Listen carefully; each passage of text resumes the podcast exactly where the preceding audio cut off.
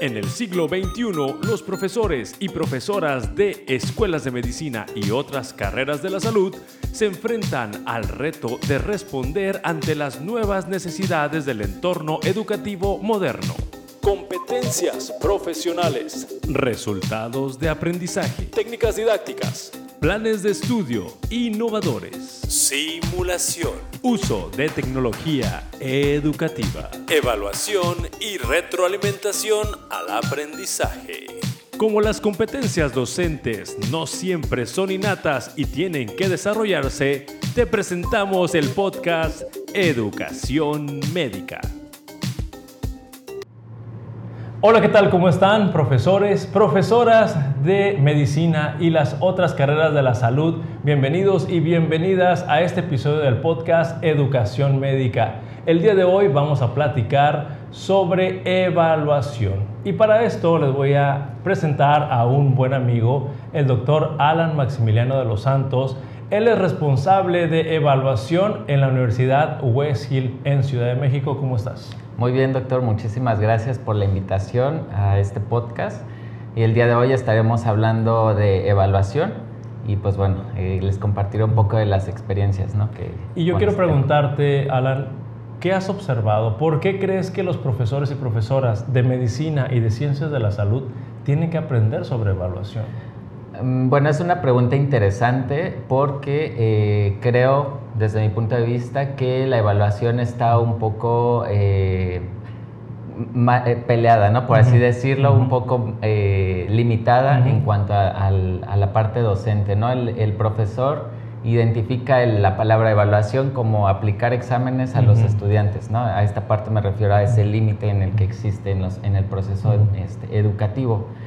Eh, es importante hablar de evaluación y más en, medicina porque estamos nosotros evaluando constantemente a los estudiantes de una forma indirecta ¿no? y en ocasiones directa.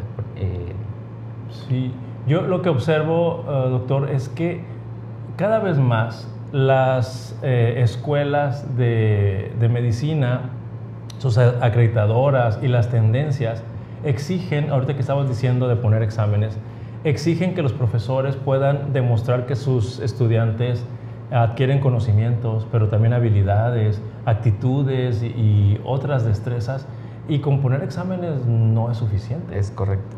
Sí, hay que evaluar también otros eh, conocimientos, habilidades, habilidades prácticas, no propiamente con el estudiante y por eso tenemos una diversidad enorme para poder constatar o corroborar que el estudiante está aprendiendo eh, pues este tipo de, de, pues, teoría y, re- y relacionada a la práctica. Oye, y aquí platicando aquí entre nos, eh, ¿qué habilidades de evaluación consideras que los profesores y profesoras deben de desarrollar? Y ahorita entre tú y yo vamos a hacer una lista de qué cosas pueden o necesitan saber hacer los profesores hoy en día, debido a que, como te decía, las necesidades del entorno educativo moderno exigen que el profesor ya no esté en el mismo contexto que estuvo en la década de los 80 o inclusive al principio del, del 2000.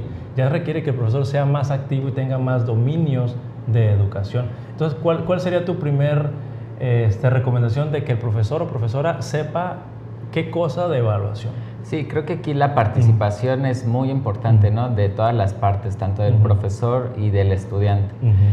Eh, considero, eh, respondiendo a esta pregunta, que el, el profesor debe conocer cómo proporcionar este feedback o retroalimentación al estudiante, porque eh, volvemos al punto, ¿no? Los exámenes escritos, ¿no? Ujú. De opción múltiple. El estudiante contesta y resuelve y, fi- y generalmente queda, se asienta una calificación, queda ahí, pero nunca hay como esta interacción con el estudiante posterior a un examen. ¿no? Y, y ahorita que mencionaste, eh, decirle a un alumno o a una alumna cuánto se sacó de calificación, eso no es feedback.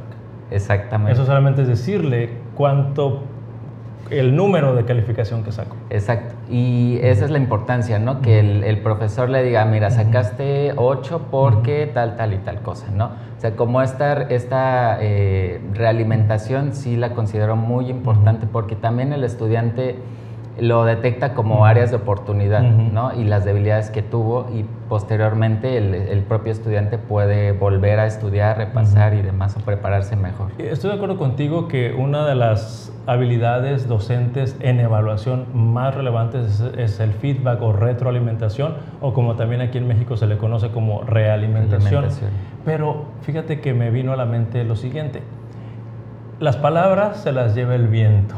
Entonces, si tú le dices a un estudiante eh, las áreas de oportunidad o las fortalezas que tiene en lo que obtuviste de resultados de aprendizaje, creo que tienes que documentarlo, ¿no? Sí, la documentación es importante. O sea, finalmente eh, creo que sí es recomendable sugerirle, mejor dicho, a los profesores que cuando estén proporcionando esta realimentación a los estudiantes, sí le pregunte al estudiante, ¿no estás de acuerdo con tu calificación o tal, tal, o el examen que se presentó y, lo que estamos platicando, manera de realimentarte? Hay una discusión y compartir información y que quede documentar. Sí. Fíjate que ahorita que estabas mencionando de los exámenes, yo te quiero proponer lo siguiente, que considero que además de dar feedback, los profesores y profesoras tienen que saber hacer buenos exámenes de, opción múltiple. Sí. ¿Qué opinas de mi propuesta? ese es otro, eh, pues no sé si llamarlo conflicto o un punto muy importante, ¿no? Como el, previo que hemos mencionado. Un profesor creo que no está a veces como capacitado para saber estructurar o elaborar un buen reactivo para el estudiante, ¿no? Creo que eh, el docente este, solamente formula una pregunta o un reactivo eh, sin pensar quizá este, como la consecuencia que, puede tener ¿no? este, este, este reactivo. A veces puede ser que el estudiante no comprenda lo que realmente el profesor intenta evaluar en, ese, en ese reactivo, ¿no? un caso clínico, lo que sea. Y yo creo que para aprender a hacer buenas preguntas de opción múltiple, obviamente se requieren cursos de capacitación.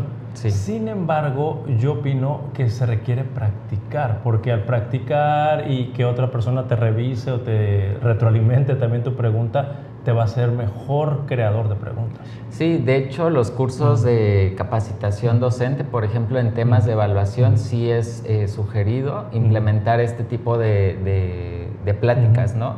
A manera de capacitación a los profesores, eh, en, desde cómo estructurar un, buen reactivo, ¿no? En cuanto a estructura, contenido, si es eh, claro el reactivo, si lo va a entender o no el, estudiante. Sí, porque en ese punto que estás diciendo, al, al ver algunos exámenes, eh, es complicado entender qué te están preguntando. Sí. Porque la forma de plantear la pregunta no es muy clara. Ah, te pongo un ejemplo de embriología. Para profesores de embriología, no lo hagan.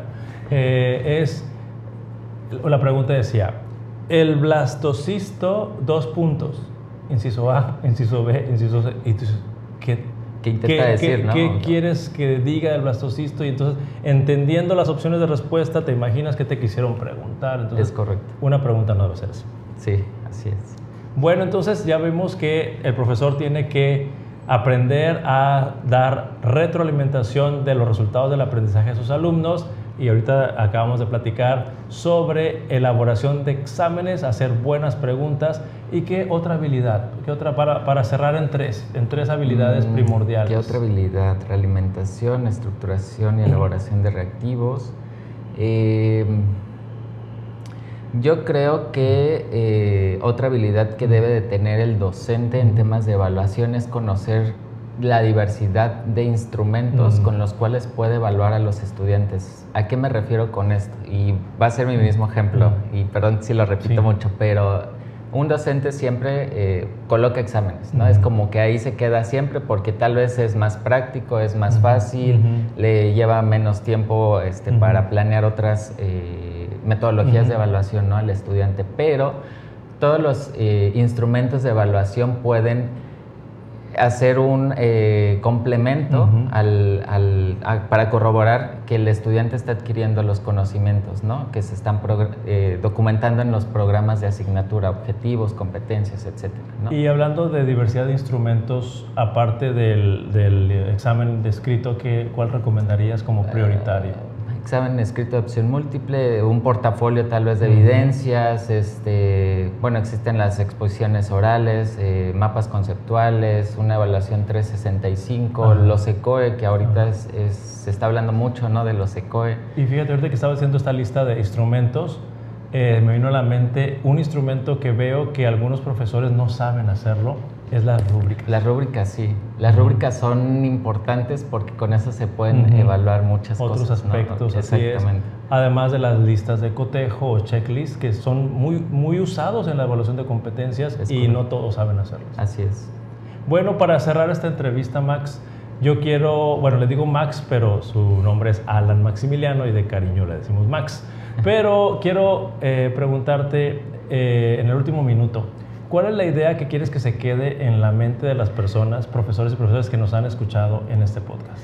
La idea, mm, yo creo que es ser un poco más proactivos como docentes en el tema de evaluación, no solamente limitarnos a ciertos aspectos. ¿no? La evaluación, la verdad es que es un área que tiene muchas oportunidades tanto en la docencia y demás. Eh, eh, creo que es un tema que no es tan conocido, divulgado en la comunidad académica, ¿no? Con docentes, estudiantes y, el resto del personal. Entonces creo que esa es la eh, idea. Y yo quiero complementar tu idea de, con lo que acabas de decir, es que la evaluación es algo muy soñado, muy deseado, pero cuando el profesor se aproxima a ella, no sé qué pasa, pero da pasos hacia atrás y la olvida. Sí, es correcto. ¿Verdad? que es frecuente ver esta, esta actitud en los profesores y profesoras. Pues muchas gracias, Alan, por este tiempo que me regalas en el podcast. Y profesores y profesoras, si te gustó esta información, eh, pues te pedimos que nos dejes tus comentarios, que la compartas y por último, antes que se me pase, algún contacto que nos puedas compartir para si alguien quiere saber más de evaluación y que te contacte. Claro que sí, con mucho gusto. Me pueden mandar un correo electrónico, este, aquí lo podemos colocar en escrito, si no igual se los, se los comento, es maximiliano.santos.uw.edu.mx.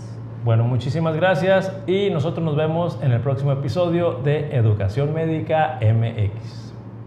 Y bueno, profesores y profesoras, nos vemos en el próximo episodio de Educación Médica MX. Hasta la próxima. Gracias por escucharnos. Te invitamos a que nos sigas a través de redes sociales en Instagram, Facebook, YouTube y Twitter como Educación Médica MX.